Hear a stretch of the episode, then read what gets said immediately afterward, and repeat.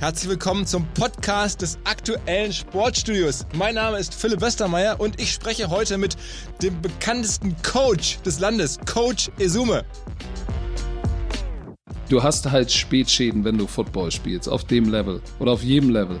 So, das war natürlich ein Riesenthema und auch zu Recht. Ähm, war da die NFL, musste sich damit auseinandersetzen. Aber nichtsdestotrotz, übrigens, äh, dieses Problem haben natürlich auch andere, andere Sportarten. Man guckt sich MMA an, da wird nicht so eine Riesensache draus gemacht. Und äh, wenn ich das sehe, was in der MMA passiert, dann wird mir echt, dann wird mir schwindelig im Vergleich zum Football. Aber dadurch, dass die Liga, die NFL ist die größte, finanzstärkste Sportliga der Welt, mit der größten Aufmerksamkeit weltweit. Natürlich wird da ganz genau geguckt. Man sieht, wie manifestiert das ist, sieht man natürlich in der, in, in der, in der strukturellen, im strukturellen Aufbau der NFL. Spieler 75, 70 Prozent schwarze Spieler. Also drei Viertel der Spieler ist schwarz, afroamerikanisch. Die Besitzer, es gibt keinen schwarzen Teambesitzer. Von 32 Teams hast du drei schwarze Headcoaches. Das war's. Im Vergleich äh, zu den weißen Headcoaches und wenn man sieht, wie viele Spieler tatsächlich sch sch schwarz sind, ist das Verhältnis schon mal sehr interessant.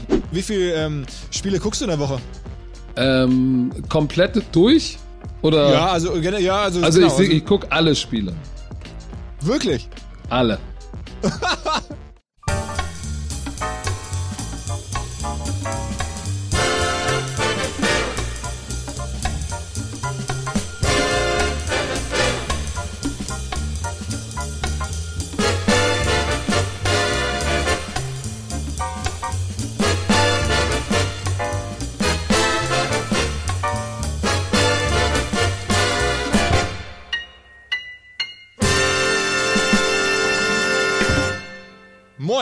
Moin. Hallo. Also ich weiß nicht, ob ich der bekannteste Coach bin nach dem 0 zu 6 der deutschen Nationalmannschaft. Es ist doch vielleicht Jogi Löw. Das ist ja ein Trainer. Du bist ja der Coach. Du bist ja sozusagen. Ach so. Du bist ja, das sozusagen, Coach ist ja mittlerweile dein Name geworden, ne? Ja, ich habe keinen Vorname mehr. Ich bin überall, wo ich auftauche, bin ich Coach. Und wie ist das eigentlich gekommen? Äh, ja, wenn du, wenn du tatsächlich Trainer bist in einer amerikanischen Sportart, dann bist du halt Coach Esume. Und wenn du ähm, dann irgendwann im Fernsehen sitzt und dich auch alle Coach Isume nennen, dann denken die Leute da draußen, das muss sein Vorname sein. Aber die sprechen jetzt wirklich Leute auf der Straße auch an mit Coach? Nur. Nee, da ist auch nicht, da ist auch nicht Coach Izume oder so, das ist nur, hey Coach, ich bin, ich bin Coach. Aber du hast ja mittlerweile also einen märchenhaften Aufstieg genommen für jemanden, der eine in Deutschland ähm, Randsportart sozusagen vertritt. Du bist ja irgendwie, äh, sag mal, dein Leben lang Footballer eigentlich gewesen und das war ja lange nicht so relevant. Auf einmal, seit ein paar Jahren, bist du sozusagen richtig eine populäre Figur. Dir folgen 200.000 Menschen bei Instagram. Du hast einen Podcast, der zu den größten des Landes gehört, zumindest der Top 50 oder so. Ähm, erzähl mal so ganz kurz, wo kam das her und wie erklärst du dir das? Ja, wo kam das? Also wo es herkommt, ist ja eigentlich simpel. Das, 2015 begann das ganze Thema American Football ja in, die, in den Vordergrund zu rücken, als Pro7 Sat1 gesagt hat, okay, wir zeigen die ganze reguläre Saison im Free TV. Und ich war einer der Experten, ähm, ja, und irgendwie, da hat sich das irgendwie draus entwickelt. Ich keine Ahnung warum, wahrscheinlich, weil ich gerade am Anfang sehr viel nerdigen Football-Kram erzählt habe, den viele auch nicht verstanden haben. Aber wahrscheinlich fanden sie es einfach lustig, wie ich es erzählt habe und mit welcher Emotionalität, weil ich bin ja nun auch kein Fernsehmensch, sondern Footballtrainer. Und insofern, äh, wenn da was Wildes passiert, dann hat man, bekommt man von mir auch manchmal wilde Reaktionen. Erzähl mal selber ganz kurz deine, deine, deinen Background zum Football. Ich meine, du bist jetzt ja in Hamburg geboren, aufgewachsen, hast, glaube ich, hier mit Altona äh, auch mal Fußball gespielt und irgendwie bist du dann auf Football eingeschwenkt. Was war der Moment oder was war die Entwicklung? Ja, ich war ein Fußballkind, wie jedes Hamburger Kind in den 70er, 80ern auch. Ich habe bei, bei Union 03 in Altona angefangen und bis zur A-Jugend durchgespielt bei verschiedenen Vereinen. Ja, und mit 18 äh, hat man mich dann mal mitgeschleppt zu einem Footballtraining und es hat irgendwie sofort gepasst und ich wusste, das ist es für mich.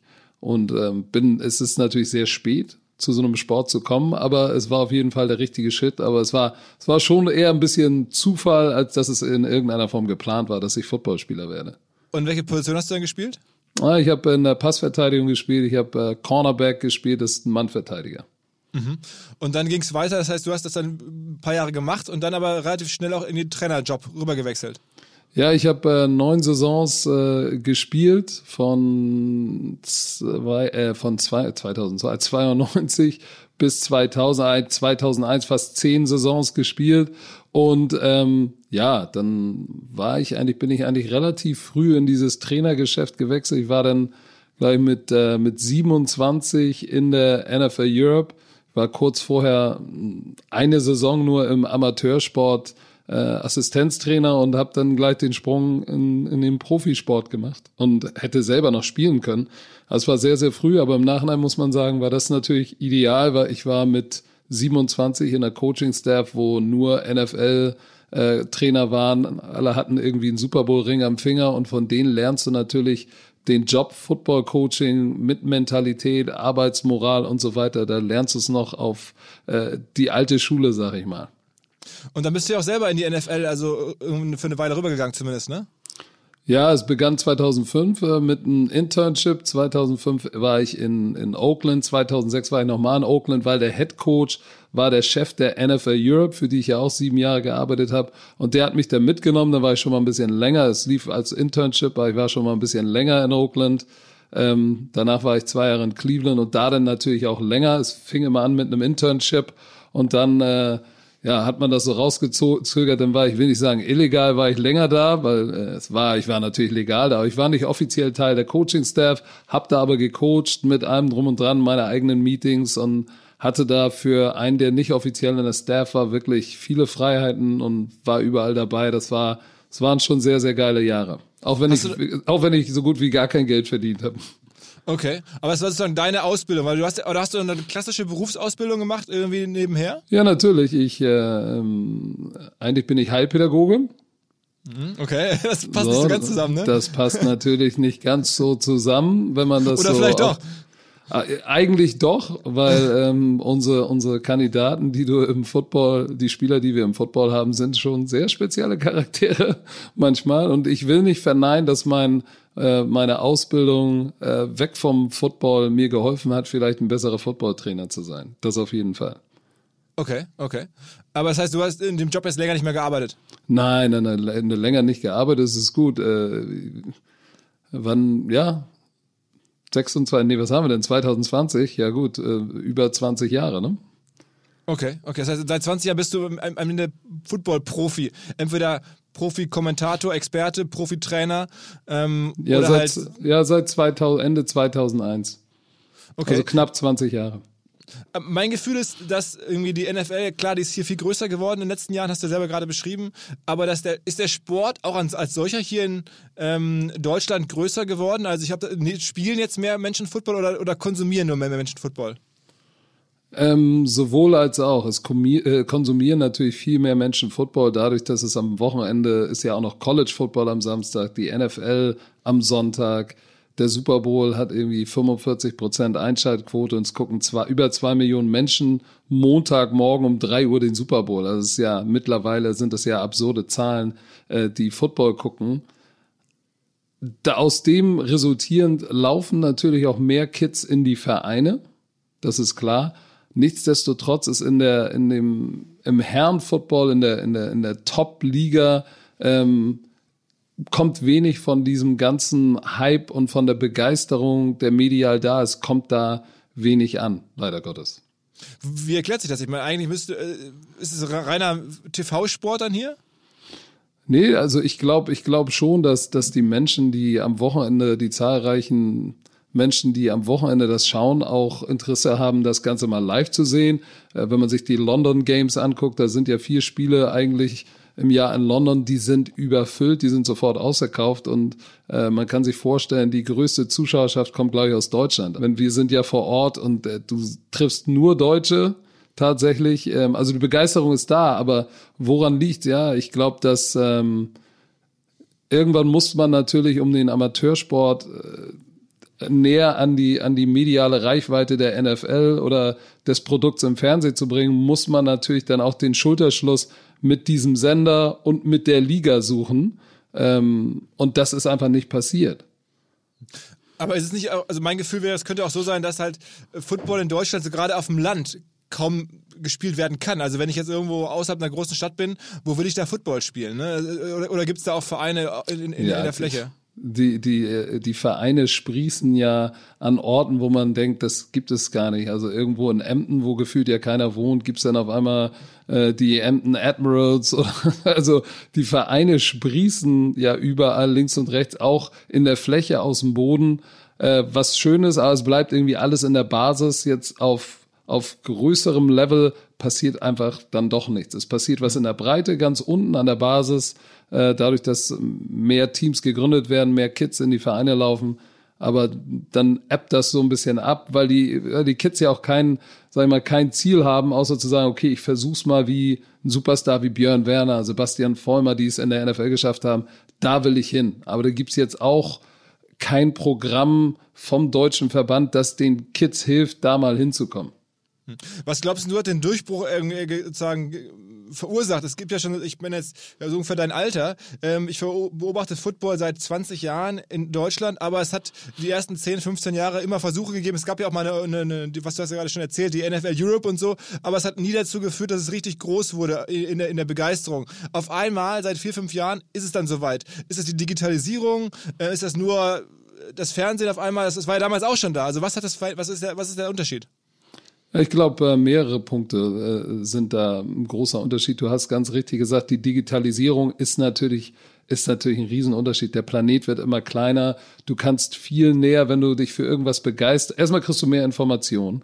Wenn dich irgendwas interessiert, kannst du natürlich noch viel tiefer in die Materie abtauchen, dadurch, dass äh, die NFL Europe war Anfang der 2000er groß bis 2007. Was hat sich von Anfang 2000 bis 2020 alles verändert. Also die Digitalisierung ist auf jeden Fall ein Thema. Wenn man jetzt NFL-Fan ist zum Beispiel, kannst du über Social Media, Snapchat, Instagram, äh, jedem Spieler folgen und auch allen NFL-Teams folgen und die lassen dich ja so gefühlt so nah ran an dieses Team. Du kommst bis in die Kabine, bis äh, ins Haus der, der, der Top-Protagonisten. Das war vor 20 Jahren noch nicht. So, jetzt kommst du ganz nah ran. Also Digitalisierung sicherlich ein großes Thema. Äh, YouTube natürlich auch und Twitch und wie sie alle heißen.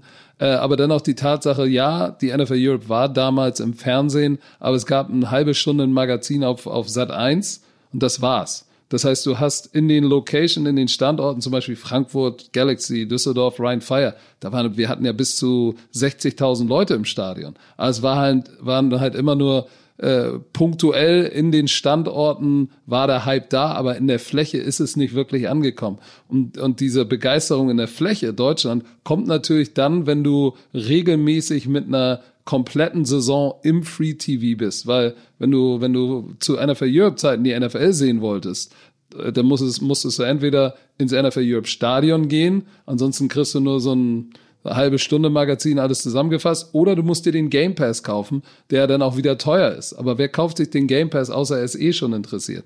Jetzt haben wir die, jetzt haben seit fünf Jahren haben wir tatsächlich die Situation, ähm, dass du einfach Sonntagabends äh, zu Hause sitzt, ne, dann äh, um, um 19 Uhr geht das erste Spiel los, bevor der Tatort anfängt, selbst du dann mal durch und dann siehst du irgendwie einen langhaarigen, komischen Typen, äh, äh, einen schwarzen Bruder, der irgendwas über Football erzählt und noch Jan Stecker oder, oder damals noch Frank Buschmann, der versucht das, den, den die Leute ja auch kennen aus Basketball, Fußball und so weiter und sagt, oh Mensch, da bleibe ich hängen, was machen die denn da Lustiges? Das gucke ich mir mal an. Und so hat das, glaube ich, alles begonnen, dadurch, dass wir auch so merkwürdige in Anführungszeichen Protagonisten hatten, die nicht unbedingt ins Fernsehen gehört haben. Weil wenn man ehrlich ist, ich hatte damals als Coach, äh, als Experte, ja, aber ich bin kein Fernsehmensch. Icke, unser Netman, äh, hat eher ein Radiogesicht und ist ja auch kein Fernsehmensch. So, wir haben uns da alle rein entwickelt und das war sicherlich auch ein großes Risiko von ran, was sie da gegangen sind, aber es hat ja funktioniert,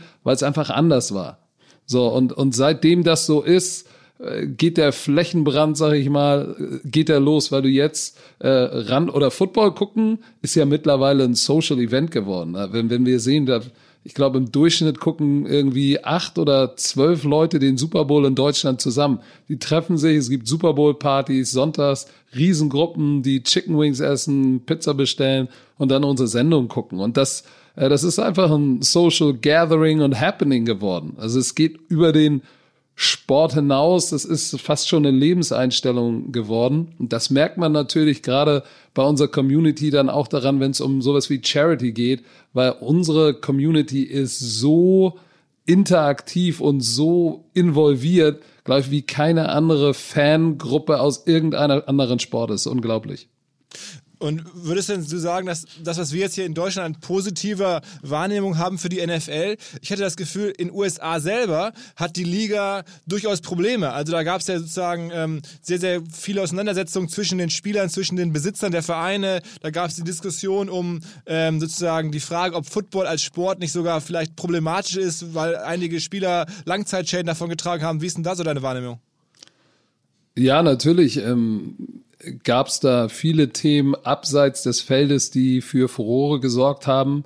Äh, auch zu Recht das CTE-Thema, ja, da, da, muss man drüber sprechen. Das ist auf jeden Fall ein Problem. Dieses also Problem CTE heißt, das, CTE, das, ja, die, die, die, die Langzeitschäden durch Traumata, die du durch die, äh, sag ich mal, äh, repetitive, sich wiederholenden Zusammenstöße äh, auch äh, in der Kopfregion natürlich hast und auch Schulter, Knie, du hast halt Spätschäden, wenn du Football spielst, auf dem Level oder auf jedem Level. So, das war natürlich ein Riesenthema und auch zu Recht ähm, war da die NFL, musste sich damit auseinandersetzen. Aber nichtsdestotrotz, übrigens, äh, dieses Problem haben natürlich auch andere, andere Sportarten. Man guckt sich MMA an, da wird nicht so eine Riesensache draus gemacht. Und äh, wenn ich das sehe, was in der MMA passiert, dann wird mir echt, dann wird mir schwindelig im Vergleich zum Football. Aber dadurch, dass die Liga, die NFL ist die größte, finanzstärkste Sportliga der Welt, mit der größten Aufmerksamkeit weltweit, natürlich wird da ganz genau geguckt. Aber nichtsdestotrotz hat es der Begeisterung nicht so den Abbruch getan, den viele erwartet hätten. Äh, ich bin wahrscheinlich wie du auch sportbegeistert und dann guckt man natürlich auch, was bei den NBA Finals los ist. Wie viele Menschen haben die NBA Finals geguckt und äh, zeitgleich läuft äh, an der Westküste irgendwie ein Divisionsduell in der NFC West und das gucken doppelt so viele Menschen wie das wie die NBA Finals. Daran siehst du, American Football ist mit Abstand die Nummer eins in Amerika nach wie vor und ich bin mir sicher, das wird auch so bleiben. Aber es ist ja trotzdem ein bisschen erstaunlich, ne? Ich meine, wenn man sich anschaut, dass die meisten Vereine gerade in der NFL gehören irgendwelchen reichen, weißen Männern, meistens Republikanern, meistens irgendwelchen Öl- oder Finanzmagnaten und es spielen häufig ähm, ja, Schwarze, ähm, äh, das ist ja schon irgendwie komisch. So, die, die ganze die, die, Spaltung der Gesellschaft ist ja da eigentlich ähm, auch mit angelegt, könnte man sagen. Ja, was heißt angelegt? Das ist natürlich äh, ein Resultat aus der amerikanischen Geschichte. Äh, das ist jetzt, äh, das, wenn du sagst, das wurde an, das ist angelegt, dann wurde das Ganze vor 400 Jahren angelegt, als äh, Sklaverei eingeführt wurde und äh, schwarze Menschen auf Baumwollfeldern für ihre für ihre weißen ähm, ähm, sag ich mal, Besitzer gearbeitet haben. Da wurde ja äh, das große Geld oder der Wohlstand wurde ja schon vor 400 Jahren verteilt und natürlich von Generation zu Generation weitergegeben. Deshalb hast du es als schwarzer Mensch einfach in Amerika einfach mal schwerer. Ähm, wie sagen sie so schön, generational wealth, also, also, also Wohlstand für mehrere Generationen zu akquirieren, weil, weil du nicht denselben Staat hattest. Ne? Da hatten andere halt 400 Jahre Vorsprung und äh, das, das äh, zu verändern, ist ein langsamer Prozess. Äh, Amerika setzt sich gerade damit auseinander und hat, glaube ich, äh, jetzt letzte Woche den, den Schritt in die richtige Richtung gemacht. Äh, Wenn es dann tatsächlich so irgendwann mal am 20. Januar 21 bestätigt wird. Aber, aber, aber dieser, dieser, dieser Prozess, da ist äh, Amerika mittendrin, aber man sieht, wie manifestiert das ist, sieht man natürlich in der, in, in der, in der strukturellen, im strukturellen Aufbau der NFL. Spieler, 75, 70 Prozent schwarze Spieler. Also dreiviertel der Spieler ist schwarz, afroamerikanisch. Die Besitzer, es gibt keinen schwarzen Teambesitzer. Mhm. Ähm, äh, wie viele schwarze Headcoaches gibt es in, im Moment in der, in der NFL? Im Vergleich äh, zu den weißen Headcoaches und wenn man sieht, wie viele Spieler tatsächlich sch schwarz sind, ist das Verhältnis schon mal sehr interessant, weil es gibt, ich muss jetzt mal überlegen, es gibt Anthony Lynn in LA, es gibt Brian Flores in Miami und es gibt Mike Tomlin in, äh, in Pittsburgh und das war's auch schon. Das heißt, du hast drei von 32 Teams hast du drei schwarze Head Coaches.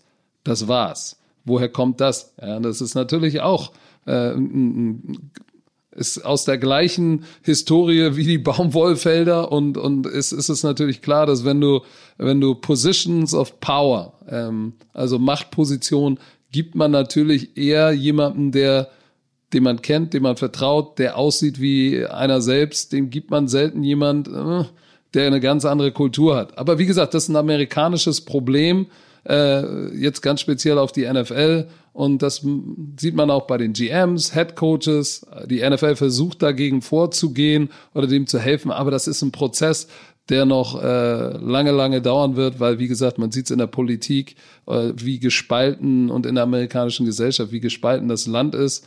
Und ähm, aber wie gesagt, wir hier in Deutschland haben ja auch unsere eigenen Probleme.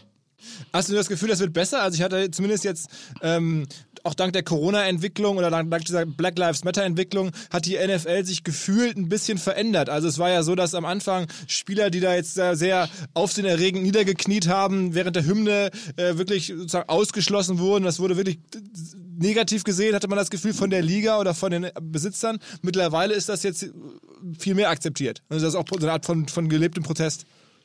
Ja, ich weiß, also ich glaube nicht, dass es von den Ownern kommt, sondern eher aus der Liga und aus den Spielern, weil äh, die Black Lives Matter Bewegung entstand ja aus, aus dem George Floyd Incident. Ich glaube, da war es so offensichtlich, was das, was das Problem ist, warum Colin Kaepernick, damals der Quarterback der 49ers, aufs Knie gegangen ist, um darauf aufmerksam zu machen. Es gab bis dahin, es gab Rodney King, das ist Urzeiten her, das ist ein altes, krisseliges Video und äh, heutzutage, du hast von der Digitalisierung gesprochen, wird ja auch alles viel schneller. Das heißt, was irgendwann 2000 passiert ist, das kennt keiner mehr, kann sich keiner mehr erinnern. Jetzt war es für alle sichtbar in unserem Gesicht über Social Media wurde das Ganze über die ganze Welt geflutet. Jeder hat's gesehen. Es wurde offensichtlich mit welcher Selbstverständlichkeit und Selbstherrlichkeit jemand, äh, äh, der, der für den, für, für den Staat arbeitet, jemand anderen einfach mal das Leben nimmt. So, und ich glaube, das hat einmal natürlich ganz, ganz viele Menschen ähm, dazu bewegt, auch im Sport zu sagen, pass mal auf, das, was Colin Kaepernick gemacht hat vor äh, vier, vier Jahren, das war das Richtige. Wir müssen jetzt eine Veränderung herbeiführen und wir müssen unsere mediale Reichweite nutzen, um Druck auszuüben. Und in letzter Konsequenz hatte die NFL eigentlich gar keine Wahl mehr, außer da den, die Kehrtwende zu machen und sich ganz eindeutig zu ihren Spielern, die ja dreiviertel schwarz sind, bekennen. Und das waren Gott sei Dank waren es waren es ja alle, fast alle NFL-Spieler, egal ob weiß oder schwarz, sind zusammengerückt und haben gesagt, wir als Football-Familie, für uns geht es so nicht klar. Und die NFL war gezwungen, weil ansonsten hätten sie, wären sie in das Risiko gelaufen, dass sie hier einen, einen, einen Streik hätten, dann verdienst du kein Geld. Und die NFL dreht sich um Geld, weil Sport ist auch Entertainment. Und da war die Gefahr und deshalb hat die NFL da eine Kehrtwende gemacht. Ich glaube nicht, dass die Owner damit wirklich happy waren, weil für die ist so ein drei, vier Milliarden Dollar Team ist ja meistens nur Hobby. So absurd es klingen mag. Aber die, die haben dann nochmal Aston Villa. Ich weiß, als ich 2009 bei, bei den Philadelphia Eagles war, dem Owner gehörten die Philadelphia Eagles und ich glaube Aston Villa und noch irgendein Basketballteam. Warum machst du das? Ah, das ist Zeitvertreib. So, dann ich meine, wenn vier Milliarden Zeitvertreib sind, dann geht's ja relativ gut, würde ich sagen. Deshalb nehmen die dann das Ganze auch nicht so ernst, weil es eher ein unbequemes Thema ist. Und du hast es schon gesagt, meistens Republikaner sind unter sich. Oder ich glaube, die haben da nochmal eine ganz andere Herangehensweise an dieses Thema als, sag ich mal, der Durchschnittsathlet in der NFL. Was ja interessant ist, in, im Basketball ist es ja so, dass man das Gefühl hat, in den letzten Jahren sind die einzelnen Spieler viel mächtiger geworden in ihrer Position gegenüber den Ownern und gegenüber der Liga. Wenn da jetzt sich ein paar Spieler zusammentun und sagen, so und so läuft das hier nicht mehr, dann hat das sehr, sehr starke Konsequenzen zum Teil schon. Im Football ist es ja so, abgesehen von einigen Ausnahmefiguren, dass die Haltbarkeit einzelner Profis, zumindest in der NFL, ist ja sehr kurz. Das, das muss man sich mal vor Augen führen. Da spielen ja die meisten nur maximal zwei Jahre. Ne? Das ist, und es gibt halt sehr, sehr viele Spieler und nicht sozusagen so wenige herausgehobene. Ähm, deswegen verdienen ja auch die meisten gar nicht so exzellent, wie man das glaubt. Ja, die Halbwertzeit eines NFL-Spielers liegt irgendwo bei drei Jahren. Ähm, du hast im Football elf elf in der Anfangsformation in der Offense und elf in der Defense. Das heißt, du hast schon mal, du hast schon mal 22 Starter in der Anfangself. Wie sieht's denn in der NBA aus? Da hast du fünf und wenn du Glück hast, ist dein sechster Mann, so wie Dennis Schröder, ist noch ein Star. Aber wir reden hier von fünf oder sechs, die das Gesicht des ganzen Teams sind. Ähm, da kann einer oder zwei machen natürlich schon einen riesen Unterschied. Wenn LeBron James äh, in, in, in LA sagt, ich habe die Faxen dick, dann bedeutet das was, weil das Spiel steht und fällt mit LeBron James. Im Football ist es ein bisschen anders, weil äh, du hast so viele Menschen, die gleichzeitig auf dem, auf dem Platz stehen und natürlich miteinander funktionieren müssen, weil es natürlich auch ein Strategiespiel ist. Also ein guter Quarterback funktioniert nicht ohne seine Angriffslinie. Äh, ein Running Back kann nicht erfolgreich laufen, wenn die dicken Jungs nicht blocken. Da, da ist das Ganze ganz anders verwoben. Da kannst du, du hast nicht diesen einen Superstar, der sagen kann, gib mir den Ball, ich mache das allein. Das funktioniert nicht im Football. Deshalb ist es auch schwerer, ähm, diese absoluten Megastars zu haben, die sagen können, entweder es läuft so, wie ich es will, oder äh, ihr könnt mich alle mal. Das funktioniert im Football nicht, weil im Football ist es einfach, einen Ersatzmann zu finden. Ein LeBron James, den gibt's halt nur einmal die, aus meiner Sicht ist es so, dass die NFL auch sehr stark über so Storylines funktioniert. Also mal abgesehen davon, dass natürlich Fans ihre Teams haben, sozusagen häufig in den jeweiligen Regionen ein, ein, ein Team anfeuern, das ist ja klar, aber so auch aus, aus, aus Perspektive eines, eines Deutschen, der darüber guckt, man folgt ja vor allen Dingen so Geschichten. Also man folgt jetzt irgendwie Tom Brady in, in Tampa, man folgt irgendwie den Patriots, man guckt sich an, was macht Patrick Mahomes in Kansas City, ist das wirklich der, der nächste über allem stehende Superstar. Man guckt sich an, die Pittsburgh Steelers irgendwie aktuell noch ungeschlagen nach neun Spielen. Ähm, würdest du auch sagen, dass ein Erfolgsrezept gar nicht die Spieler selber sind, sondern wirklich die, die Storylines, die so eine Liga produziert und jedes Jahr kommen halt neue Storylines und die Personen sind fast auswechselbar? Ja, du, da würde ich dir auf jeden Fall recht geben. Das ist das, was die NFL so besonders macht. Deshalb ähm, ist sie mehr wert oder hat mehr Umsatz als die Premier League, die italienische, die spanische und die deutsche Liga zusammen, weil sie halt es verstanden hat, ähm, den, nicht nur den Sport in den Vordergrund zu stellen, sondern die Geschichten, die dahinter stehen oder die mit dem Sport verbunden sind. Äh, ich glaube, auch keine andere Liga hat es geschafft, ihr, ihr Liga-Logo so als, als Marke zu etablieren wie die NFL. Die NBA ist auch natürlich verdammt gut, aber wenn man nach Europa guckt, äh, in Deutschland denkt jetzt keiner an die, an die äh, äh deutsche Football, äh, Fußballliga, sondern es ist immer Bayern, Dortmund, da gibt's ein paar Signature-Namen, aber die Liga als solches ist jetzt nicht so interessant und die, und die deutsche Fußballliga kreiert ja auch keine Geschichten darum, was passiert gerade bei den Bayern, bei Dortmund, ähm, haben sie gerade einen Run. Das funktioniert ja immer nur in den Teams. Die NFL hat es geschafft, äh, dieses Gesamtkonstrukt und diese Geschichten zu kreieren, die es eigentlich wert machen, ihr zu folgen, weil du das Gefühl hast, du kannst ganz nah dabei sein, wie ich schon gesagt habe. Und es ist auch nicht jedes Jahr was Neues. Du hast ja jede Woche eine neue Storyline. Die haben ihren eigenen Kanal. NFL Network mit zig verschiedenen Shows, da wird 24-7 gesendet. Gibt's das irgendwo von der deutschen Fußballliga? Gibt's das nicht? Es gibt kein DFL TV, was du dir angucken kannst und du kriegst tatsächlich nicht nur Informationen, sondern auch Entertainment, Shows, da sind ehemalige Spieler. Das Ganze wird größer gemacht, zelebriert, medial ganz anders aufbereitet. Und da sind die Amerikaner gut drin und besonders die NFL sind Welt Weltmeister darin.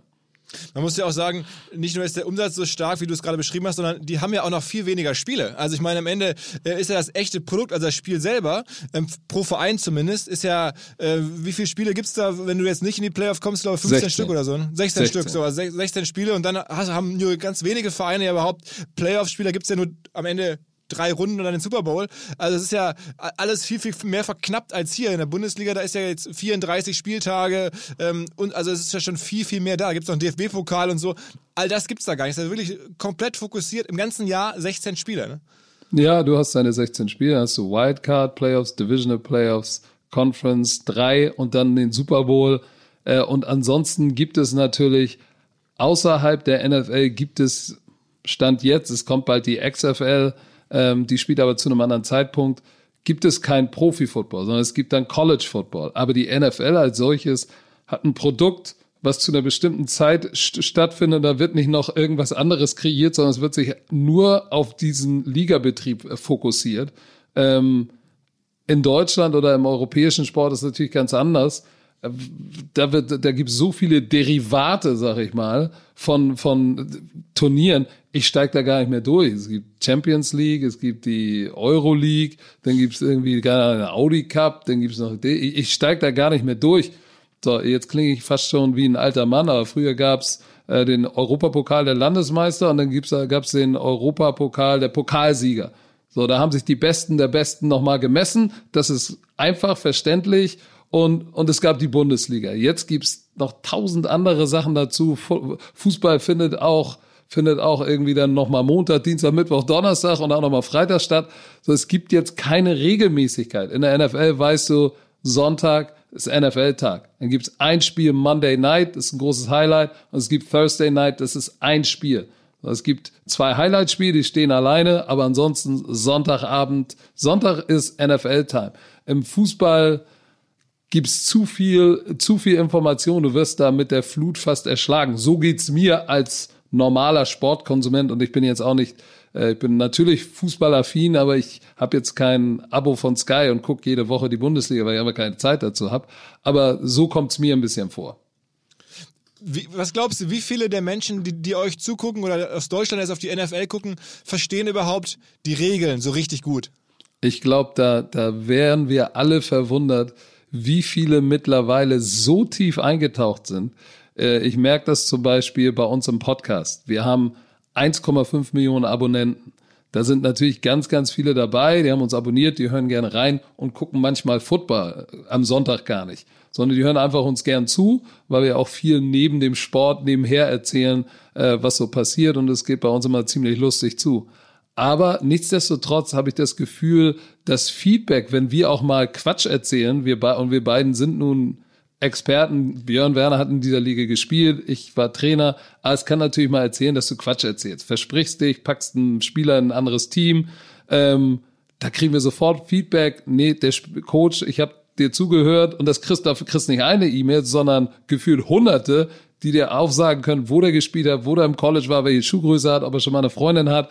Ich habe das Gefühl, äh, der deutsche Konsument, für den ist Football ideal, weil der Deutsche an sich und ich zähle mich auch dazu, taucht gerne so in die in die in die graue Theorie dahinter ein. Wie funktioniert was? Was das Draft-System? Weil im Football ist ja alles aufbereitet. Analytics, Stats, ähm, du hast ja zu, zu allem eine Statistik, zu Schuhgrößen, zu Handgrößen und das ist jetzt kein Spaß. Äh, Wingspan, jemand, der eine größere Wingspan hat, hat eine elfprozentige Chance, äh, größere Chance in die NFL zu kommen als einer mit weniger Wingspan und so weiter. Das ist das Idealszenario für jeden Nerd und scheinbar gibt's da viele Nerds da draußen, die das Spiel lieben. Also ich glaube, wir wären verwundert, wie viele doch tiefer drin stecken, als wir denken.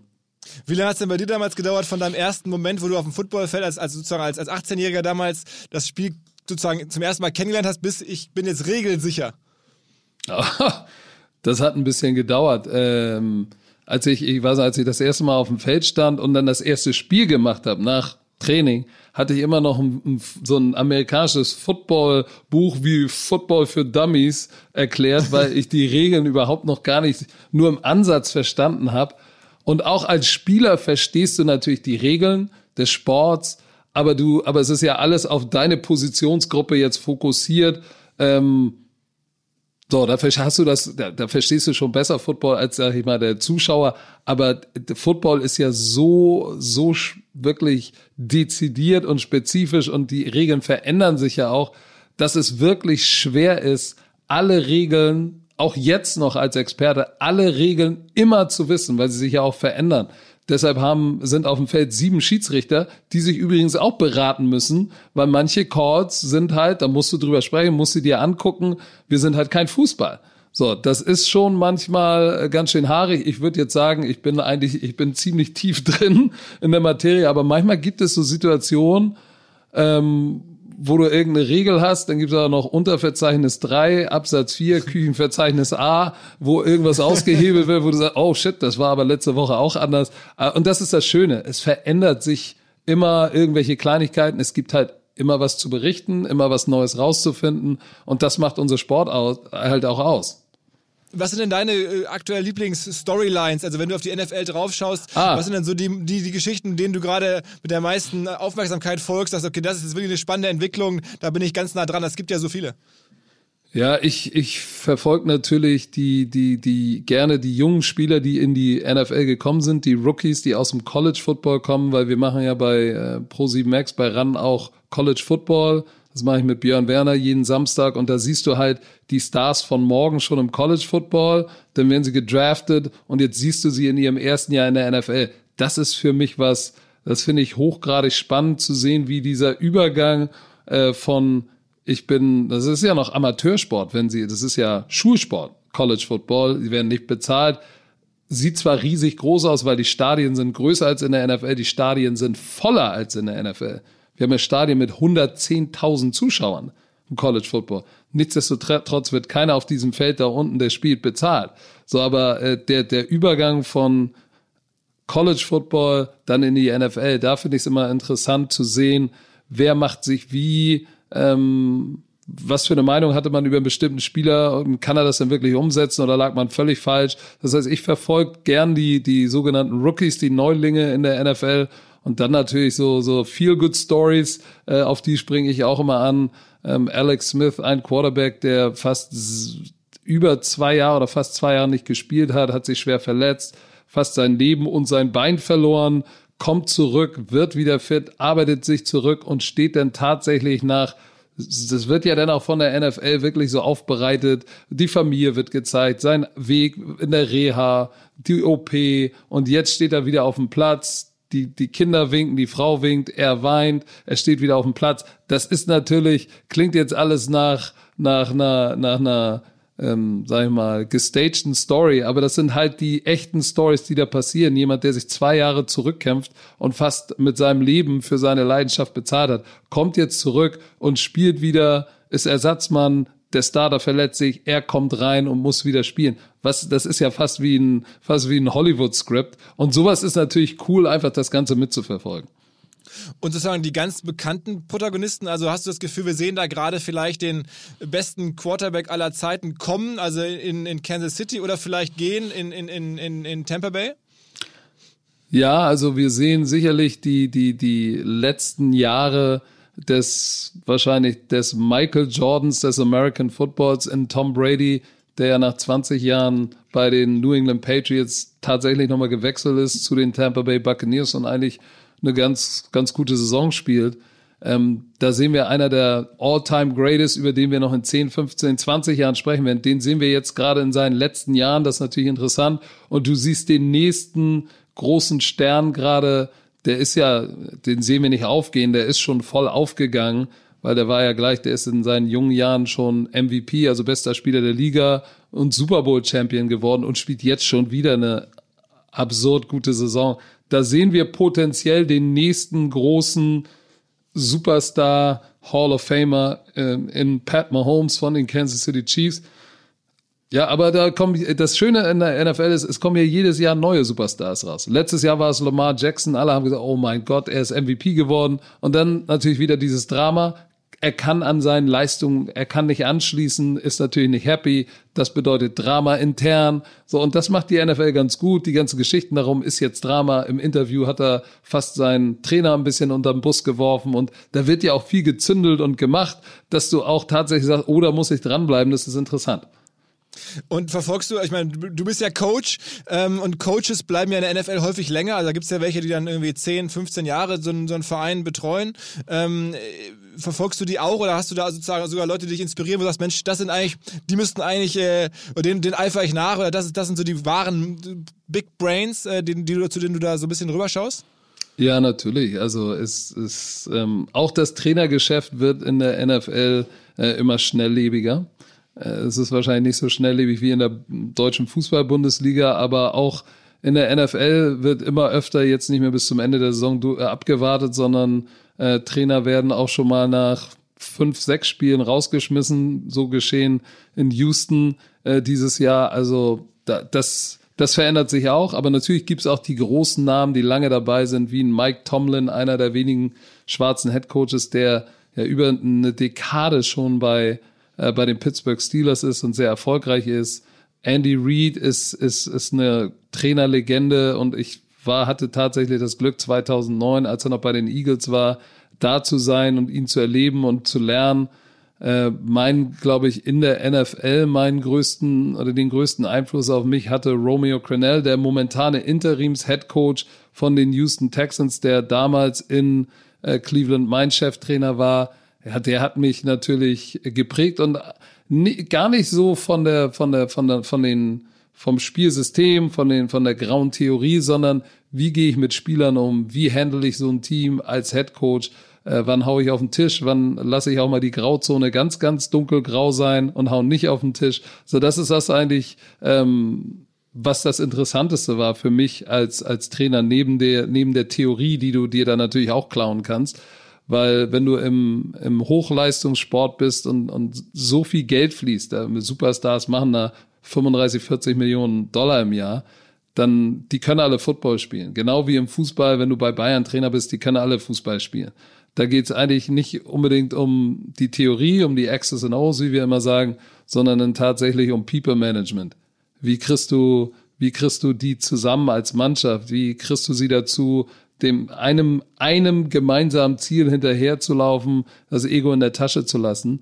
Und ich glaube zum Beispiel, der, die Niederlage unserer Nationalmannschaft gestern äh, gegen, gegen Spanien ist so für mich das Sinnbild dafür. Das sind alles gute Einzelspieler, aber fehlt vielleicht doch eine Führungspersönlichkeit? Wie, wie habe ich als Trainer so ein Team zusammengepackt? Weil du kannst natürlich, jeder, der in der deutschen Fußballnationalmannschaft spielt, ist ein erstklassiger Fußballer. Aber wie stelle ich die zusammen, dass es wirklich funktioniert? Brauche ich dann vielleicht einen, der doch nicht ganz so gut ist, weil er schon ein bisschen älter ist, aber der eine andere Qualität mitbringt? Und das habe ich von Romeo Crenell gelernt. Ähm, wie gehe ich mit, mit Stars um und, und wie stelle ich ein Team zusammen? Hm.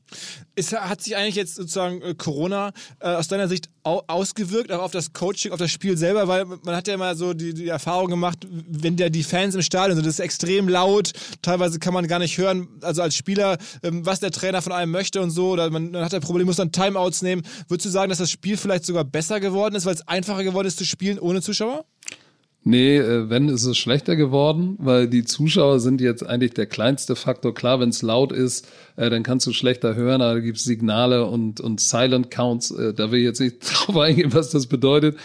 Das ist natürlich ein kleiner Faktor, aber wenn, würde ich sagen, hat Corona natürlich ähm, es schwerer gemacht, weil es gab die, die Vorbereitung auf die Saison, die ja meistens schon im Frühling beginnt, mit oder über den Sommer mit Organized Team Activities, OTAs heißen die, da kommt man zusammen und fängt schon mal an. Dann gibt es das Tra Minicamp, Training Camp. Das fängt alles schon nach dem Draft im April an. Das ist ja alles ausgefallen. Und die Teams kamen dann zusammen und das Training Camp war auch sehr, sehr verkürzt. Und da musst du natürlich, dann kannst du nicht ganz so viel, theoretisch kannst du nicht ganz so viel Spielzüge und System implementieren, als wenn du diese ganzen Camps vorher hast. Das heißt, wenn es ist das Spiel ein bisschen nicht ganz so ausgefeilt wie in den Jahren davor. Das hat jetzt natürlich nach Woche 10 ein bisschen Geschwindigkeit aufgenommen, weil jetzt hast du natürlich Wiederholung ähm, und da hat es mehr Zeit, was zu implementieren. Aber ich habe, das hat sich gezeigt, dadurch, dass es gab ja in den ersten sechs, sieben Wochen so viele Punkte, Touchdowns und High-Scoring-Games wie noch nie in der Geschichte der NFL. Ja, woran liegt denn das? Dass Verteidigungsreihen einfach überhaupt noch nicht up to speed waren. Ja, da hat in der Abstimmung nicht hingehauen, da sind Passempfänger freigelaufen. Nimm du ihn nicht, ich habe ihn auch nicht. Also daran hast du schon gesehen, hast du schon gesehen, da fehlt einfach Trainingszeit.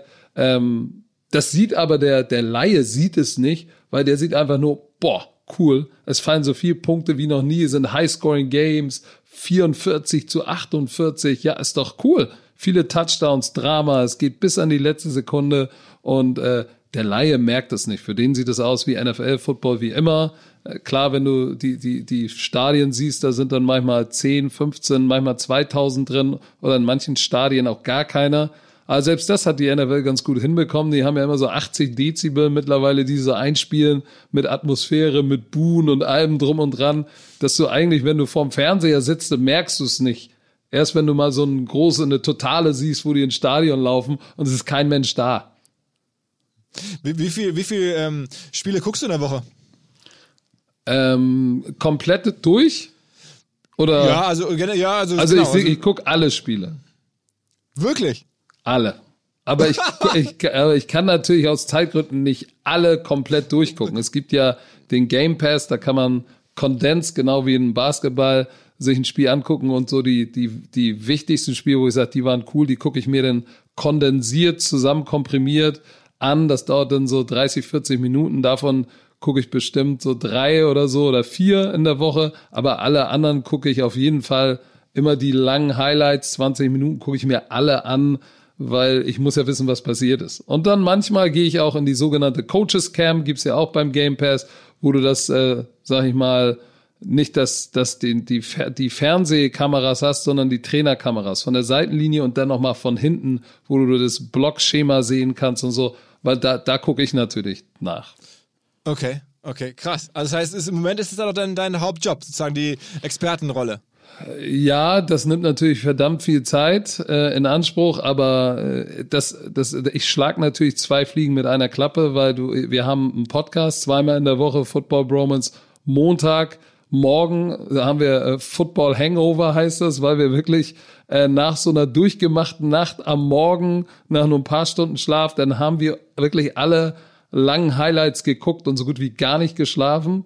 Und dann setzen wir uns morgens hin, drücken auf den Aufnahmeknopf und machen unser Football Hangover und sprechen äh, mit unserer Community darüber, wie wir den letzten Tag wahrgenommen haben oder den letzten Spieltag, gehen durch alle Spiele durch.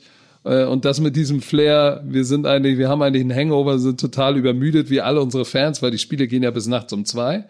Ähm, so, das heißt, da musst du, da musst du alles gesehen haben. Am Montagmorgen um sieben oder acht. Das heißt, es ist eine verdammt kurze Nacht. Ähm, der Montagmorgen ist hart und dann nimmst du natürlich über die Woche, dann gibt's noch das Monday Night, das Thursday Night Game und da guckst du natürlich viel, was passiert, damit du dann am Freitag dann auch tatsächlich auch die Spiele gesehen hast und einmal zusammenfassen kannst, was ist in der Woche passiert, was sind die Dramen, wer ist neu, wer hat sich verletzt. Äh, in der Mitte haben wir natürlich auch noch, am Mittwoch haben wir natürlich auch noch eine YouTube-Show, Late Night Football, ähm, wo wir auch nochmal darauf eingehen, was passiert gerade in der NFL. Und das ist das Schöne, in der NFL passiert immer was. Was hat dich in dieser Saison am meisten überrascht bislang? Hat mich am meisten überrascht? Das ist eine gute Frage. Also ich muss sagen, das ist eine gute Frage. Also ich glaube eigentlich, das ist jetzt äh, relativ wahrscheinlich unspektakulär, aber die, die Miami Dolphins haben mich schon ein bisschen überrascht. Also die waren letztes Jahr, haben die einen neuen Headcoach bekommen, haben dann all ihre Starspieler äh, getradet, also sag ich mal, ja, verkauft, weggegeben, weggegeben und da war kompletter Ausverkauf.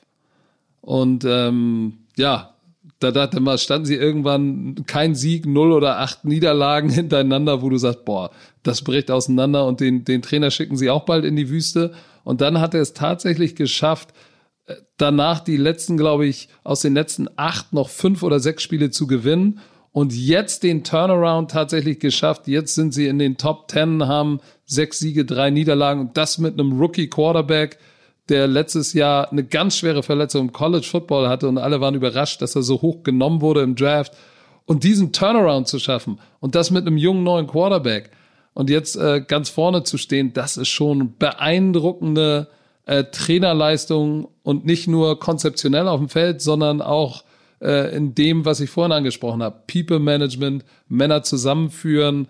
Also was der, was da geleistet wurde in, in Miami, das ist schon echt eine Überraschung, weil das ist fast schon unnormal.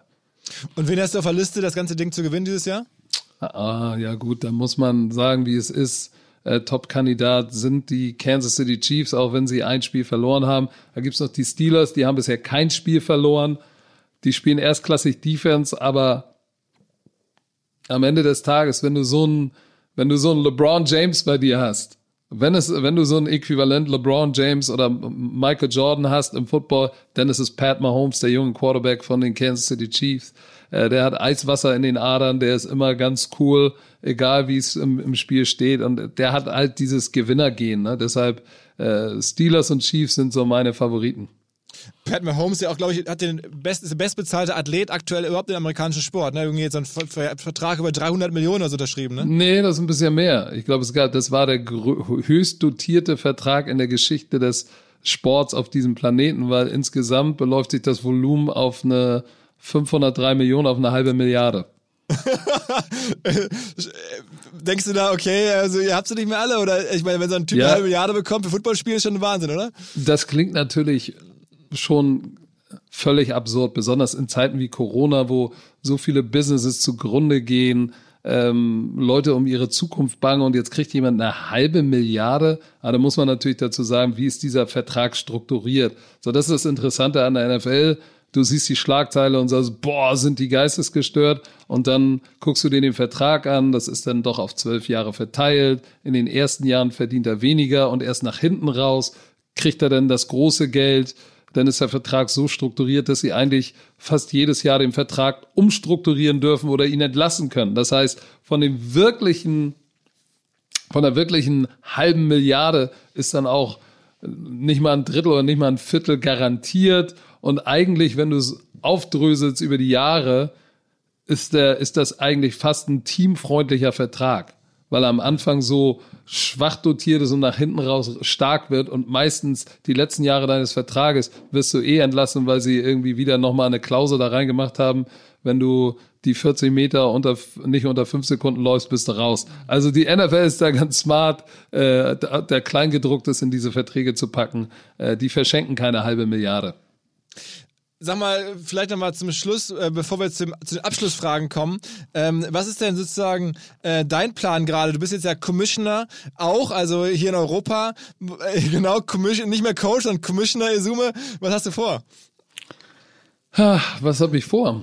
Ich, ich habe vor, ähm, die Frage zu beantworten, die du mir vorhin gestellt hast. Ähm, warum oder an die, an die, an die die Lösung oder die Antwort zu geben auf, auf meine Antwort auf deine Frage, warum kommt dieser Hype, ähm, der mediale Hype nicht im Amateursport an? Deshalb äh, habe ich jetzt ähm, das angeleiert und äh, zusammen mit äh, Shelko Karajca, äh, dem Investor und CEO, haben wir jetzt eine neue Liga gegründet, die European League of Football. Ähm, das ist eine europäische Liga, based in, in, in Deutschland mit momentan noch äh, vielen deutschen Team, ein polnisches Team, aber das sind noch Gespräche mit anderen Ländern und Teams sehr intensiv gerade. Es wird eine europäische Liga, die in ihrer Endstufe dann 24 Teams aus zehn Ländern hat, die in vier Divisionen spielen, so wie die NFL, Nord, Ost, Süd und West.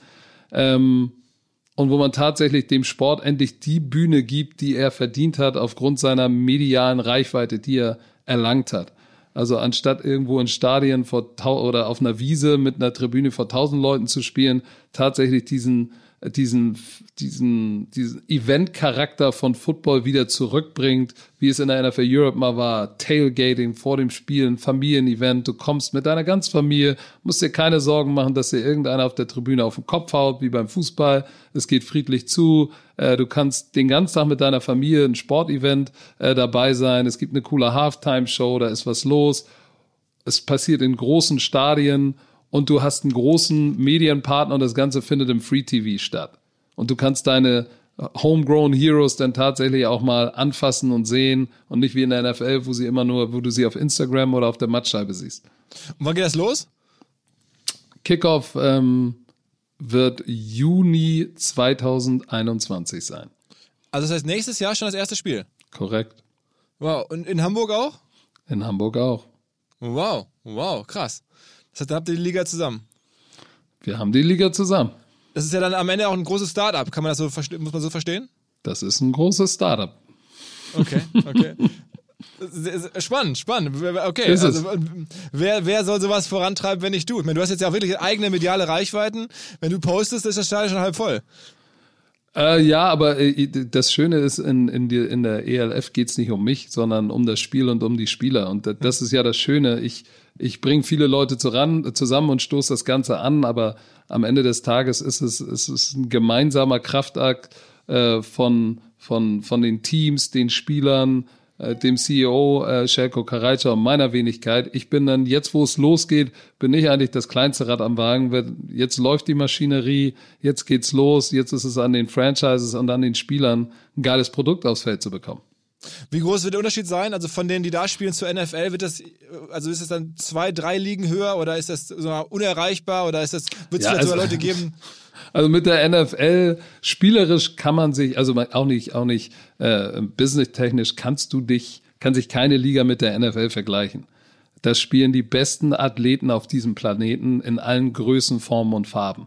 Ähm, natürlich kann man darüber schielen und, und Sachen mitnehmen, die die NFL macht und sie versuchen zu europäisieren, weil nicht alles, was da drüben funktioniert, funktioniert auch hier.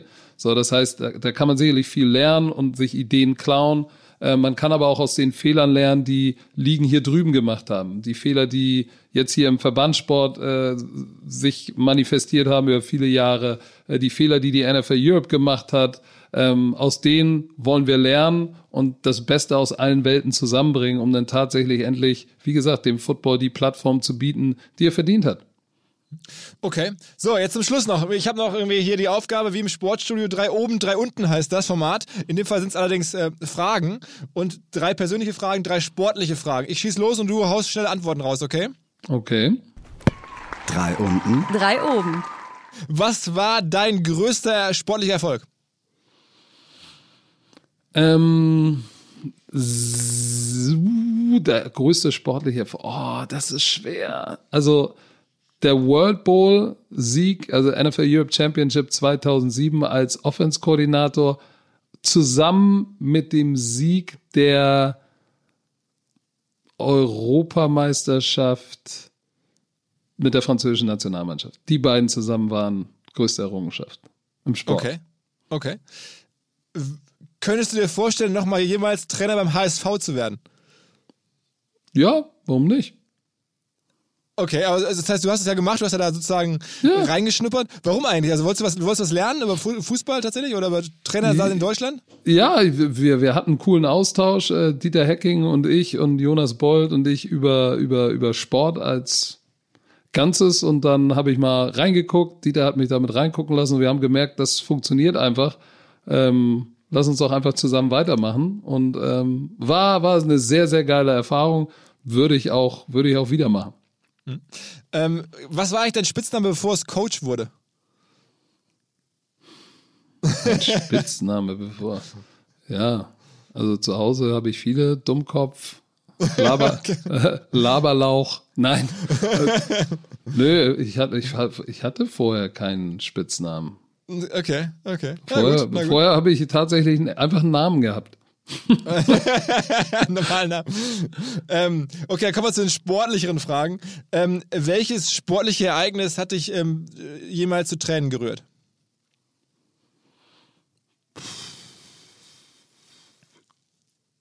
Welches sportliche Ereignis? Äh, ich kann mich an keins erinnern muss ich zu okay. meiner Schande gestehen. Okay, okay, okay. Wenn du noch mal so richtig fit werden wolltest und sagst, Mensch, ich muss mal richtig was tun. Ich weiß nicht, wie fit du jetzt aktuell bist, aber wenn du noch mal richtig eine Stippe drauflegen, ja, okay, wolltest, wen würdest du anheuern? Gibt es irgendeinen Sportler, wo du sagst, okay, der ist so krass fit, da würde ich, ja. das würde ich mir gerne äh, zeigen. Ja, ich sofort. Sandra Bradley.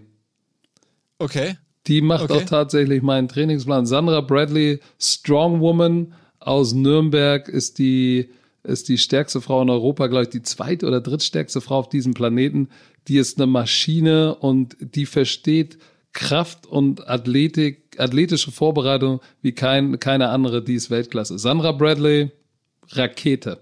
Okay, und die ist, die ist hier in Hamburg tatsächlich? Nein, die ist in Nürnberg, aber es gibt ja heutzutage, es gibt äh, Möglichkeiten, die hat eine eigene App, da schickt sie dir Videos, Trainingsprogramm, kannst Feedback geben, dein Training auf Video aufnehmen, ihr schicken. Also kann ich nur jedem empfehlen, die ist eine Rakete. Und ein Biest. okay, okay. Äh, gibt es einen Footballspieler, wo du sagst, den bewundere ich wirklich persönlich oder das ist wirklich jemand, wo ich sehr, sehr großen Respekt und vielleicht auch Ehrfurcht vor habe, wo du sagst, das ist eine, einfach eine Wahnsinnspersönlichkeit? Ja, da würde ich, da würde ich einen ehemaligen Spieler nehmen, keinen aktuellen jetzt.